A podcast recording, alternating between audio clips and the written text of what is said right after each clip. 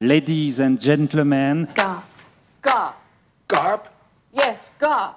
Sounds like a fish. Yeah! I'm an American writer and Every single place, every single household, whether you're a white person, a black person, a Chinese person, a native person, you're on a reservation or you're off reservation, that's all Indian country. Yeah! I breathe and I live with the knowledge of what happened to my aunt in the late 30s who was lynched by the KKK. I must recollect with yet greater fury. America, America, ton dragon fou s'ennuie.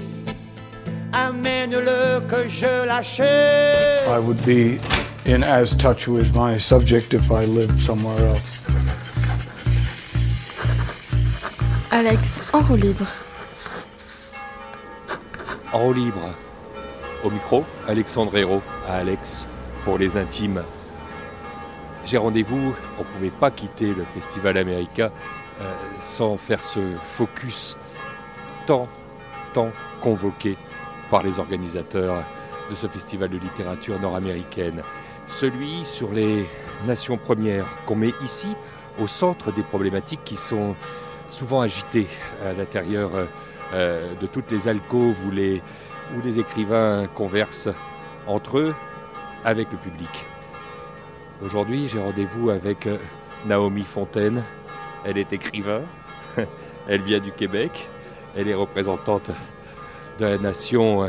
été en train de me demander, euh, Naomi Fontaine, est-ce qu'on dit, quand on, quand on vous présente, euh, que vous êtes représentante d'une nation en particulier, euh, vous, Inou?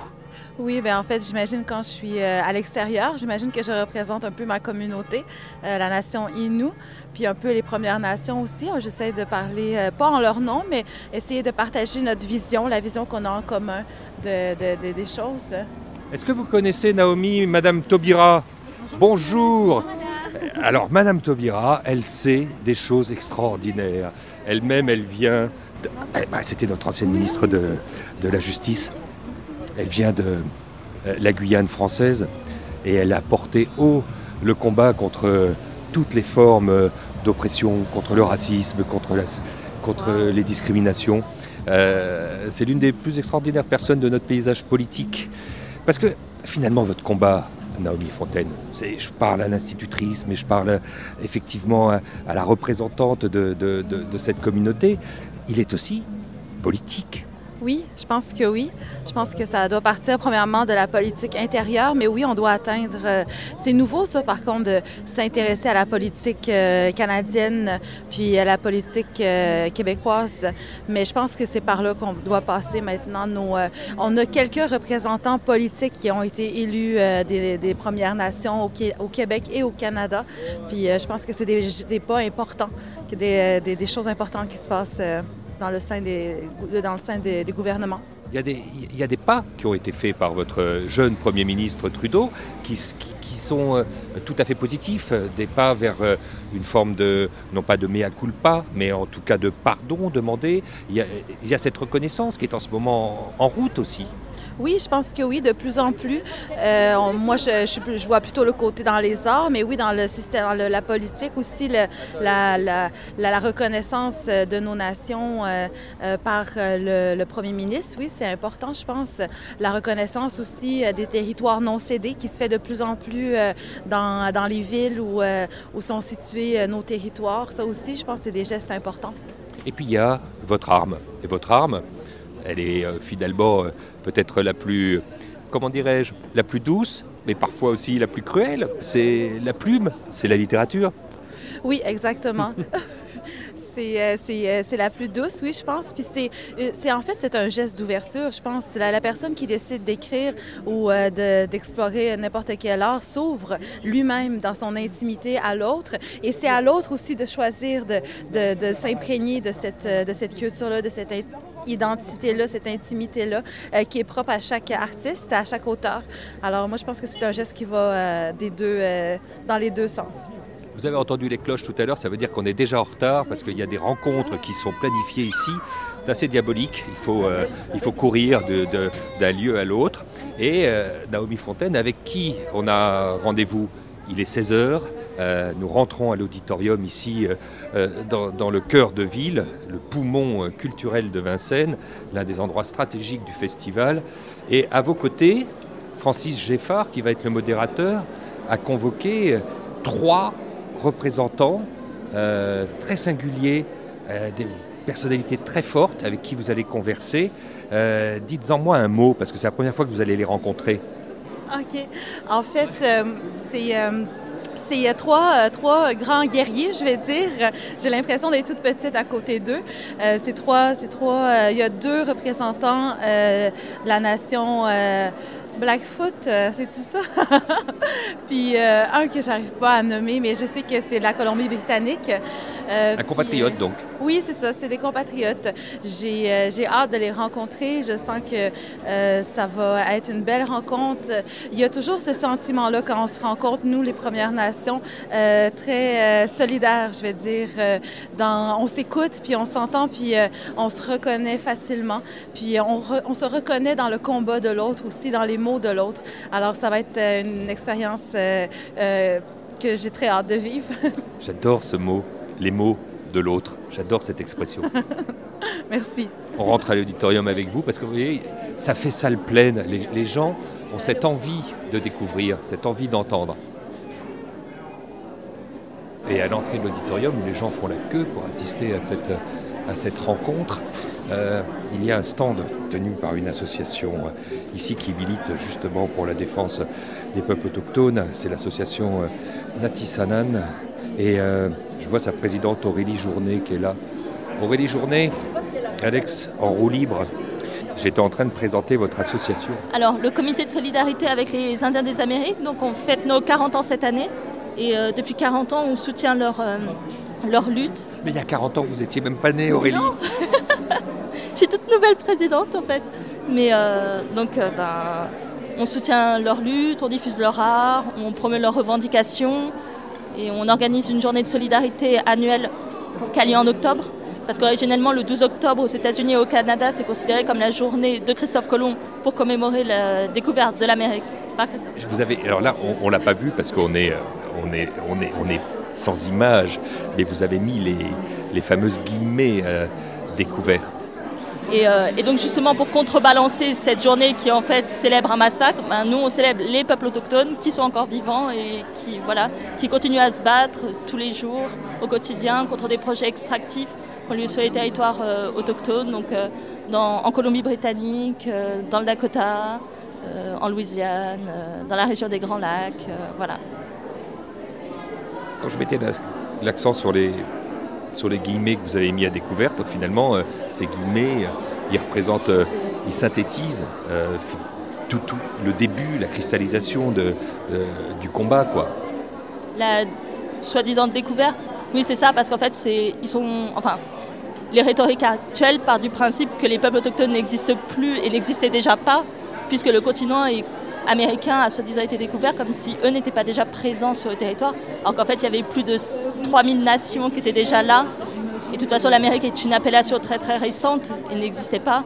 Et les peuples autochtones eux-mêmes parlent de l'île de la tortue, parce que l'Amérique en fait reprend le terme, le nom d'un des découvreurs, donc qui en plus n'est pas Christophe Colomb, mais donc le nom Amérique reflète même pas euh, une quelconque euh, un quelconque lien avec Christophe Colomb. En fait, c'est une succession de voyageurs, d'explorateurs qui ont fait leur en massacrant des peuples, un territoire. Mais, euh, mais donc, l'Amérique, enfin, c'est un mythe. Et il y, y a des peuples qui existent là depuis des milliers d'années et, et, et qui se battent contre la colonisation tous les jours. Aurélie Journée, petit exercice.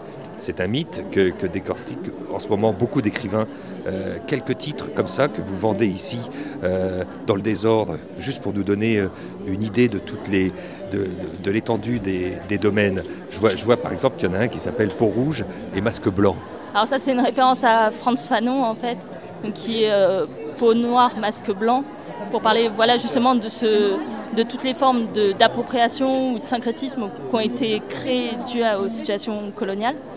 Euh, et, donc comment finalement l'occupant arrive à parfois à s'implanter tellement dans un territoire qu'au final la population colonisée ben, reprend certains traits ou comment dire, des pratiques, enfin une religion, des formes artistiques.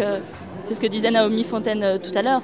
Elle disait on a essayé d'être blanc, mais parce qu'on n'avait pas le choix en fait. Entre les pensionnats indiens, entre enfin, le fait qu'ils n'avaient pas le leur danse, leur rite, etc. Ils ont essayé. On voyait très bien la différence de conditions de vie entre les blancs et nous, etc. Et on se disait, bah, plus on se rapprochera des blancs, peut-être que notre situation elle sera mieux. Et de toute façon, ils avaient, ils n'avaient pas le choix jusqu'à la fin des années 70. Et après, il y a tout un mouvement de revitalisation culturelle, de, euh, de la culture, de l'art, des droits sociaux. Enfin, tout ça dans, dans la continuité des mouvements sociaux euh, menés par les Noirs américains euh, dès la fin des années 60, quoi. Avec les Black Panthers, euh, tout ça. Et maintenant, j'étais là, en train d'essayer de, savoir quels étaient les, titres qui étaient proposés par votre association devant l'auditorium. On peut en dire quelques-uns parce que ça, nous donne l'étendue du combat aussi. Bah alors, par exemple, Contre-histoire des États-Unis de Roxanne Dunbar Ortiz. Donc en fait, elle, euh, elle détourne le livre euh, de Zinn, qui est Contre-histoire des États-Unis. Et, euh, là, elle prend le parti de, réécrire l'histoire des États-Unis, mais par le prisme d'un regard autochtone, en fait. de l'intérieur et d'un point de vue de peuple en situation de colonisation. alors, par exemple, vous avez aussi Survolé d'Emmanuel Walter qui revient sur les féminicides en cours actuellement au Canada, sur les femmes autochtones. Il y a aussi donc là, on est toujours dans les Amériques, mais particulièrement sur, euh, une situation que vit actuellement des peuples autochtones, mais euh, sous domination française, puisque la Guyane, avec les Kalinia par exemple. Donc là, Petit Gaël pour la paix parle justement de, tout ce qu'a connu euh, les autochtones en Guyane et qu'on vécu aussi le même processus de pensionnat indien. Il reste d'ailleurs un pensionnat indien en Guyane. Enfin, ça, c'est des choses dont on parle jamais précisément parce qu'on est en France et qu'on n'a pas envie, on ferme les yeux sur euh, l'histoire qu'on n'a pas envie de ni de connaître ni de se rappeler. Enfin. Même euh, Christiane Taubira, qui était là, que j'ai croisé tout à l'heure, n'a pas réussi à faire fermer euh, ce pensionnat. Les livres que vous proposez, et même les autres objets qui, qui, représentent tous ces combats qui sont menés, c'est important. Et puis il y a quelque chose aussi qui est, qui est assez fondamental, et c'est pour ça que vous êtes euh, au centre de, beaucoup de problématiques au Festival America, c'est que les gens viennent les écouter. Oui. Et ce qui nous importe aussi, c'est surtout de vendre des écrits qui sont écrits par des autochtones. Les t-shirts, les designs qui sont dessus sont faits par des autochtones. Il y a Jessie Ross qui vend ses t-shirts ici à notre table. Parce que voilà, nous, on, se fait le porte-voix en fait euh, d'artistes aussi bien en littérature, en musique, en film, et les journées, j'y vais parce que les portes se sont ouvertes. Je vais me régaler. Enfin, je pense que tout le monde va se régaler euh, à, mes côtés, en roue libre comme ça. Merci. On rentre dans l'auditorium puisque les choses sont millimétrées ici. Impossible d'être en retard, sinon ça commence sans nous. Ce que j'ai calculé comme ça, je pas ouais, ouais, exact, exact. Je suis merci les derniers qui arrivent encore et on va commencer sans tarder, comme ça ça permet aux nouveaux arrivants de ne pas vous déranger. Voilà, merci de bien vouloir occuper les sièges vides et de laisser des sièges sur le côté. C'est plein comme d'habitude. Oui, c'est plein, oui, c'est comme d'habitude. Merci en tous les cas d'être euh, si nombreux. Euh, à côté de Zelnofort, euh, Naomi Fontaine. Naomi Fontaine, elle est Inou, elle vient du Québec. Ben, en fait, je pense que euh, ma mère, elle disait souvent qu'elle, elle était née dans la honte. Elle avait vraiment honte d'être Inou. Moi, je pense pas que j'ai vécu la honte, mais je pense pas que j'étais nécessairement fière aussi. Je me rappelle quand j'avais 7 ans, quand je suis déménagée à Québec avec ma famille, que je me suis retrouvée seule, inou, euh, dans ma classe, euh, avec mes amis, tout ça. Euh, j'ai vraiment senti la différence. J'ai senti ma, mon identité, justement. Puis je pense qu'à partir de là, la fierté, c'est pas une émotion, c'est pas quelque chose qui tombe dessus. La fierté, c'est quelque chose qui se construit.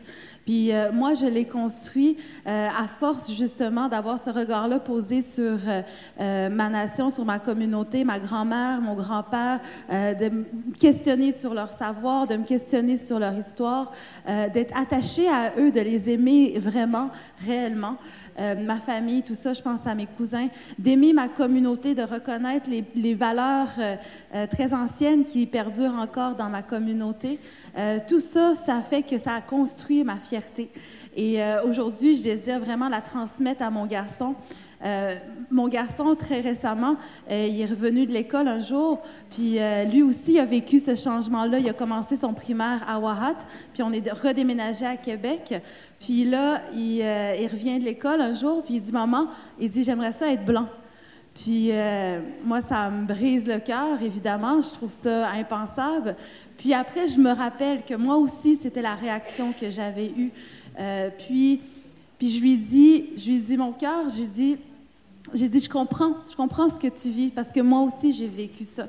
Euh, je comprends que euh, c'est ça, je comprends que tu te sens différent, tout ça, mais j'ai dit, attends un peu, attends d'avoir euh, 14, 15 ans, j'ai dit, parce que à ce moment-là, toutes les petites filles blanches vont vouloir être ton amoureuse. parce que t'es beau, t'es vraiment beau. C'est- la couleur de ta peau qui fait que t'es beau, que c'est ta différence qui fait que tu, euh, tu peux être fier de qui tu es. Alors, euh, c'est un peu comme ça. Je pense qu'il faut qu'on se rappelle souvent à nous-mêmes la beauté, la grandeur, l'ancienneté, la, solidité de notre culture. Puis, comme je disais ce matin, c'est un travail, c'est quelque chose qui se construit. Naomi Fontaine, on ouvre Manika Netish. On vous écoute. Revenir est la fatalité. Dans ce tout petit village, cette nature épineuse, sablonneuse, imaginée de toutes pièces depuis mon enfance, immuable souvenir. Dans ma rue au bord de la baie, je me fondais à la masse, moi la petite fille tranquille. Je pleurais si peu bébé que ma mère bousculait mon sommeil, s'assurant de mon souffle. Je pleurais si peu enfant que ma mère m'avait oublié sur les marches de l'escalier. Plus tard, l'étrange justice de la vie a rattrapé chacune de mes larmes. Quitter ma maison beige, c'était tout quitter, même si le tout peut sembler insignifiant lorsqu'on ne possède presque rien. Un lit en fer blanc et une couverture à motifs, une maison de poupée, une salle de jeu au sous-sol, le plancher en ciment peint en bleu. Passer tout l'hiver aux joues rouges de froid, tout l'été à la peau aussi brune que celle des enfants du Sud, Peut-être qu'un jour je reviendrai sur le bord de cette baie, embrasser ma tante et jouer dans ma chambre. L'exil se trouve à huit heures en voiture et il a la peau pâle. Il avait fallu à ma mère deux jours pour faire la route, cette distance que je ne pouvais calculer que par le nombre de villages à traverser. J'ai fini par les apprendre par cœur, et les arrêts et les étapes, suivre le rythme des courbes et des montagnes de la côte nord, avancer à la limite permise. J'avais sept ans, petite fille brune parmi tous ces visages blancs, ses yeux pâles, bleus ou verts, ses cheveux blonds ou frisés, étrangère, nouvelle venue, différente, constater ma peau foncée, ne pas me sentir chez moi. J'ignore si ailleurs le monde a changé. Ce que je sais, c'est cette courbe mortelle qu'ils ont finalement traversée d'une route droite à Saint-Siméon. C'est l'absence perpétuelle d'un pont entre Baie-Sainte-Catherine et Tadoussac, le nid de la rivière devenue aussi profonde que la mer. C'est la toute petite paroisse dont j'oublie déjà le nom, qui fermera bientôt ses portes parce que la route 138 désormais la contourne. Ils disent que le retour est le chemin des exilés. Je n'ai pas choisi de partir. Quinze ans plus tard, je reviens et constate que les choses ont changé. Et vous-même, vous aviez fatalement, Naomi Fontaine, changé cet exil-là vers euh, Québec. Il y a eu ensuite l'université de Laval. Vous avez euh, décidé de le faire à l'envers et de retourner dans la réserve, de retourner là où vous aviez quitté, de retourner pour découvrir une petite école. Vous alliez devenir enseignante, de découvrir vos pères, enfin leurs enfants, et puis euh, tout d'un coup d'avoir un rôle, de les comprendre, de devenir, et c'est peut-être avec votre plume que vous y parvenez, leur voix. Oui, exactement. J'ai euh, j'ai décidé, c'était clair pour moi que quand j'allais travailler, quand j'allais enseigner, j'allais le faire chez moi d'abord parce que je voyais pas comment ailleurs euh, euh, je pouvais apporter autant que je, pouvais le faire chez moi. Je sais que la confiance, c'est quelque chose de très difficile à gagner. Je, l'ai su, en tout cas, en, en, travaillant avec des adolescents. Mais une fois que tu acquiers cette confiance-là, une fois qu'ils te la donnent, tu peux faire des choses magnifiques, tu peux faire des choses incroyables avec eux, puis eux-mêmes t'amènent quelque chose d'incroyable. Ils m'ont donné beaucoup de courage, quelque chose que je savais pas que j'avais besoin. Euh, juste en les voyant vivre, en les voyant résister à toutes les choses, euh, des, drames terribles, des drames familiaux, euh, des drames amoureux qui ont, par lesquels ils sont passés, la maternité.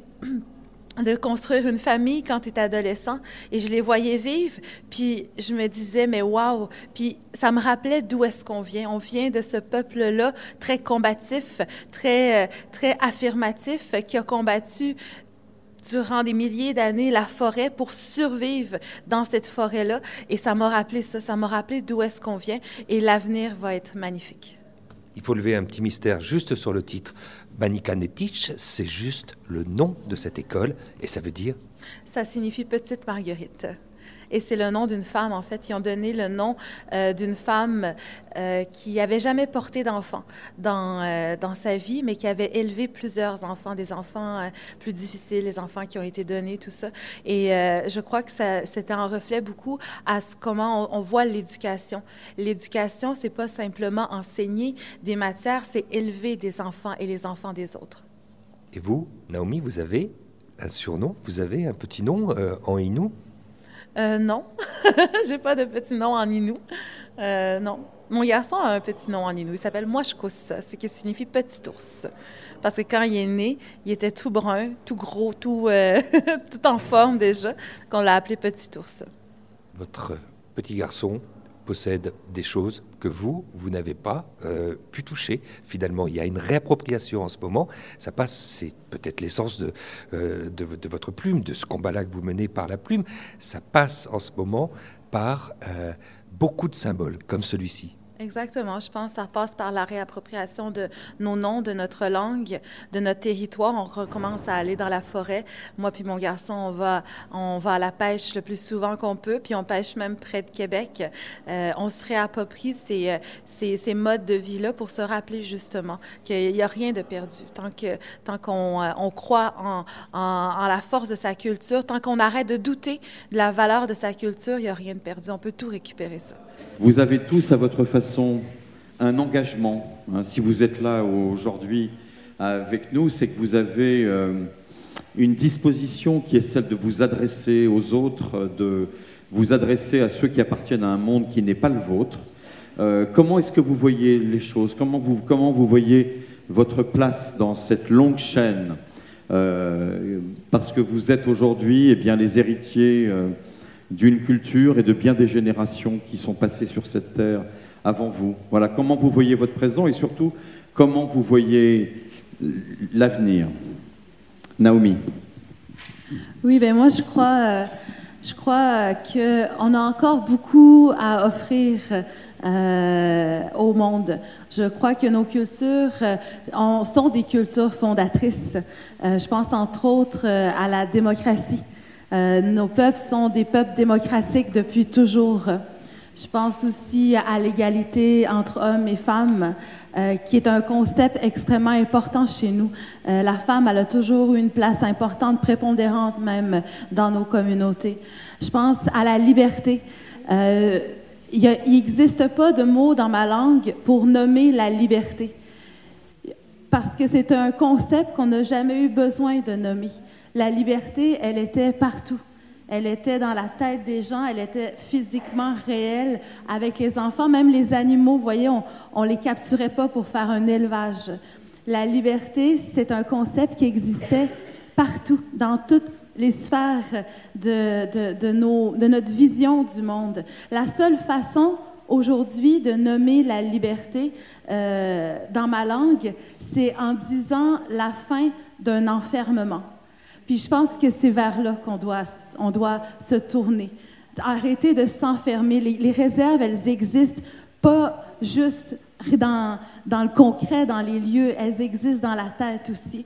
Puis je crois que cette liberté-là, cette forme de liberté-là, euh, qui est très réelle pour nous, euh, on peut encore en parler, on peut encore la faire vivre aujourd'hui. Je crois que nos nations, on a parlé de l'environnement, mais il y a plein de concepts, il y a plein de l'égalité entre les gens, les peuples. Je crois que tout ça, on a encore beaucoup de choses à offrir au monde. Et moi, je suis très contente euh, de, de l'accueil qu'on nous fait ici, de l'accueil que j'ai au Québec, de l'accueil de plus en plus grandissant parce que je vois qu'on est écouté.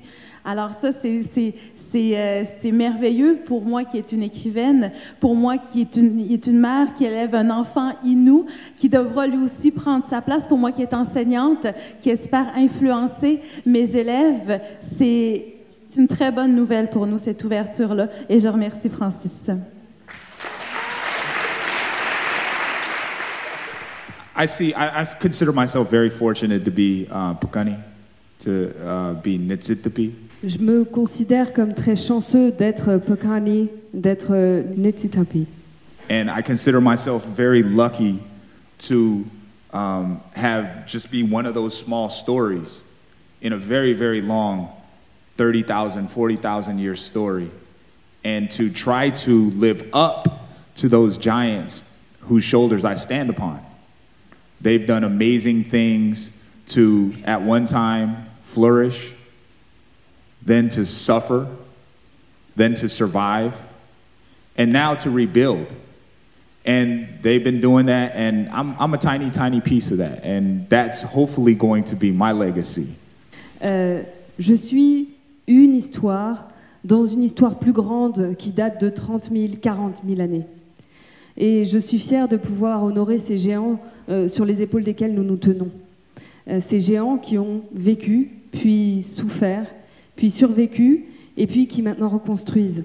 C'est euh, mon patrimoine, mon patrimoine à moi, mon héritage à moi. That obviously did not come without um, a lot of um, tribulation and controversy personally.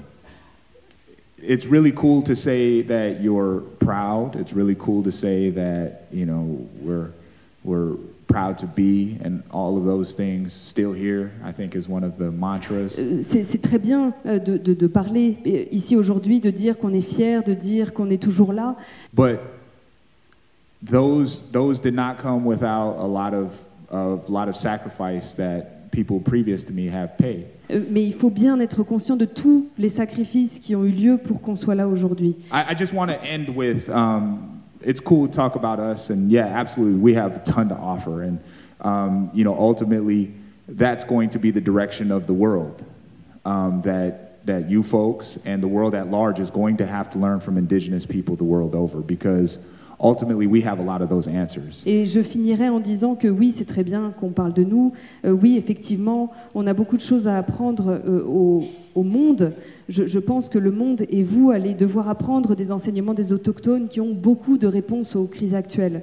And the questions that are being asked right now, those deep existential questions, the reason why you see rich white people committing suicide is because people are starting to realize that material success is not going to be a proxy for fulfillment and for um, satisfaction. Pourquoi est-ce qu'aujourd'hui euh, les, les, les, blancs euh, assez aisés euh, se suicident à des taux si effarants? Euh, C'est parce que euh, finalement le succès matériel euh, ce n'est pas suffisant, ce n'est pas satisfaisant, ce n'est pas ça la réalisation de soi. But I want to submit that every single one of you have a indigenous background as well. Et j'aurais même envie de dire que vous tous êtes quelque part euh, d'origine autochtone. Every single one of you come from a tribal background. I don't know if you folks can dance, but at one time you danced. At one time you sang songs. At one time you were storytellers. Vous tous avez à un moment ou à un autre de votre histoire appartenu à une tribu. Je ne sais pas si vous dansez, mais à un moment dans votre histoire, vous avez dansé. À un moment, vous avez chanté. À un moment, vous avez été conteur. And that's a daily choice. It's a daily choice how you choose to interface with your kids, with your grandkids. You're going to tell the story about your grandparents and where they came from, your lineage. How they survived because I guarantee you they also came from some difficult ways as well. Et c'est un choix de tous les jours finalement, de savoir comment vous allez choisir d'interagir avec vos enfants, vos petits-enfants. Comment est-ce que vous allez raconter votre lignée? Qui ont été vos grands-parents à vous? Comment eux ont survécu? Parce que je suis certain qu'eux aussi ont traversé des difficultés. It's going to be a daily choice how we choose to interface with the earth. Okay, maybe once a month we can turn off all the lights. We can not drive our cars. Can not use public transportation. We can conserve. And for one day a month, be at peace with the earth. Donc, comment est-ce que vous allez choisir d'interagir avec la planète? Peut-être que vous allez choisir de le faire une fois par mois. Peut-être que vous allez choisir un jour par mois de ne pas utiliser d'électricité, de ne pas utiliser de votre voiture, d'être en paix avec la Terre.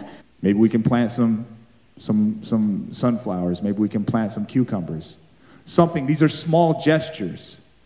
But that's how you rediscovered that indigeneity. Peut-être que vous allez planter des concombres ou peut-être que vous allez planter des, euh, des tournesols. Peu importe, c'est un petit geste, mais c'est comme ça. Euh, que vous allez vous reconnecter à votre passé d'autochtone. And that's the same process that I believe. I can't speak for anybody else on this panel, but I think that every single one of us has gone through to different degrees. It hasn't been a gift that's been given to us here. You're indigenous. You have all the answers. Parce que être autochtone, c'est pas un cadeau qu'on nous donne. Tac, t'es autochtone et c'est tout. C'est, euh, c'est- It's been something that's been unreve- it's been revealed and unpacked over time. And it's been done through daily decisions. And I submit that you folks have that same capacity to make those decisions as well. c'est pas ça du tout. C'est vraiment un travail de tous les jours et je suis sûre que vous en êtes tous capables.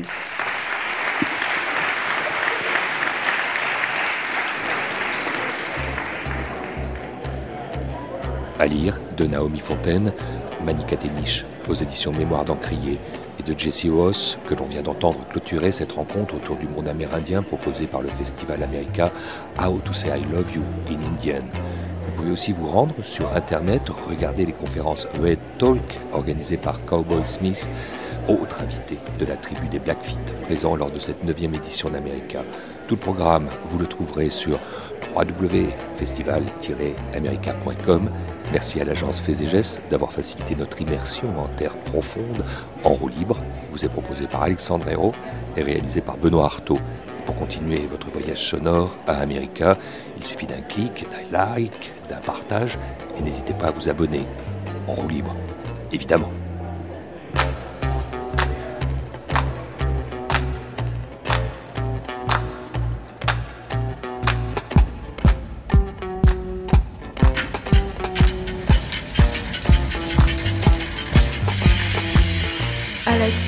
Alex en roue libre.